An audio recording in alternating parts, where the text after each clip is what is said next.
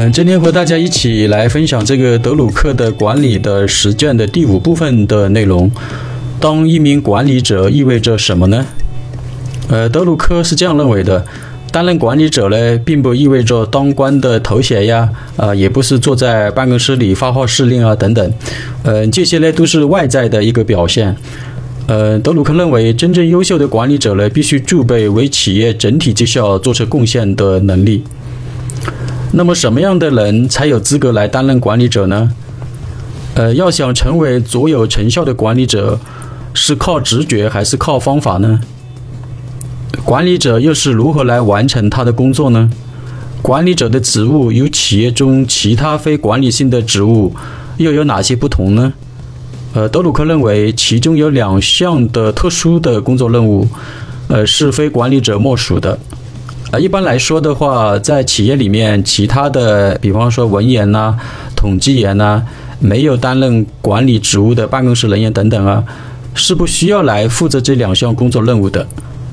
那么，究竟是哪两项特殊的工作任务呢？德鲁克认为，第一项任务是。创造出大于各部分总和的真正的整体，创造出有生产力的实体，而且其产出将大于所有投入资源的总和。呃，第二项任务呢，协调每个决策和行动的长远的需求和眼前的需求。什么意思呢？我们先来了解第一项任务的内涵。德鲁克是这样认为的。管理者就好比交响乐团的指挥家，啊，通过他的努力啊、想象力啊和领导力啊，然后这样就会发出各种声响的乐器，组合起来变成富有生命力的和谐的乐章。交响乐团的指挥家呢，只负责诠释作品，而管理者呢，既要扮演作曲家，还要充当指挥家。啊，为了完成工作任务的话。管理者必须要善于发挥资源的优势，尤其是人力资源方面的长处，以综合其他的短处。管理者要创造真正的整体的话，才能发挥团队的协作的优势，为公司创造价值。啊，因此的话，管理者要平衡与协调好以下几种企业的主要功能。第一的话，管理企业、管理管理者以及管理员工和工作。就是这三个方面的功能的协调，呃，任何决策或行动，如果是为了满足某个功能的需求，而削弱其他的功能，那么将削弱整个企业的实力。企业的决策呢和行动呢，呃，必须要兼顾这三个领域的需求。第二的话呢，管理者还要必须采取每个行动的时候呢，同时要考虑企业的整体的绩效，以及需要哪些不同的活动来达成一致的绩效。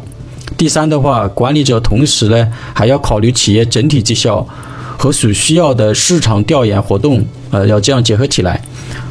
呃，当这个企业整体的绩效提升的时候呢，其实也是为市场的研究啊创造了更大的空间和挑战的可能。而且通过改善市场调研的绩效呢，呃，企业的同时也改善了企业整体的绩效。第四的话，管理者要经常这样来思考。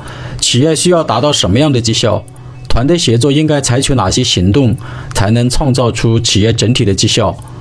管理者的第二项任务的内涵又有哪一些呢？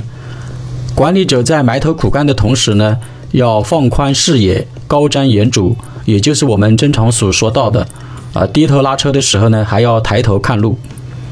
德鲁克打了一个“船船到桥头自然直”的这样的一个比方，呃，就是面对远方的桥。管理者不仅要预先做好过桥的准备，还要在抵达桥头之前呢，要先把这座桥建造好。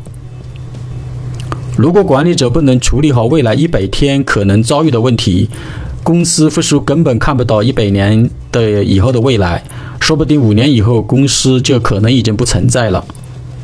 管理者无论做什么事情，应该一方面是短期的前移机制。另外一个方面呢，也要符合长期的基本标准和原则。当管理者无法完全调和长期与短期的矛盾的时候呢，至少要设法在中间取得平衡。管理者要谨慎评估，为保护眼前的利益，将牺牲哪些长期的利益，又或者是为了明天的发展，今天还需要付出多大的代价？无论是哪一种的状况，管理者都必须有所节制，尽可能将必要的牺牲降到最低。同时呢，又要尽快的修补带来的伤害，或者弥补可能带来的损失。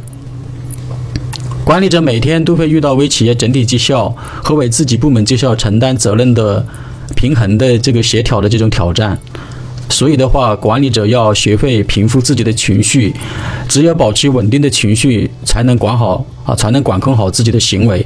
只有理性客观的行为，才能确保正确的决策。呃，关于当一名管理者意味着什么呢？我所受到的启发呢，呃，有以下几点。第一的话。呃，当一名管理者可以接触到不同的人啊，不同的事情啊，那么这样子的话呢，就意味着管理者呢，呃，有着非常好的一个学习的平台啊，跟发展的机会。那么第二的话呢，就是当一名管理者呢，要负责整个团队的绩效和公司的绩效。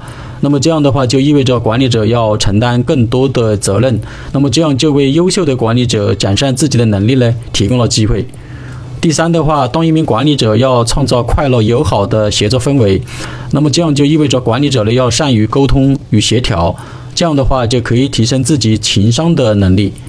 第四的话，当一名管理者呢要进行资源的整合，要解决各种的问题，这样就可以提升自己领导的能力。呃，总之的话呢。当一名管理者，并不仅仅意味着困难有挫折，而且是意味着有更多的发展机会与成就一番事业的可能性。管理的实践这本书呢，已经和大家分享完毕了啊！非常感谢朋友们的支持与参与。从下期开始呢，我们一起来分享德鲁克的另外一本著作《创新与企业家精神》。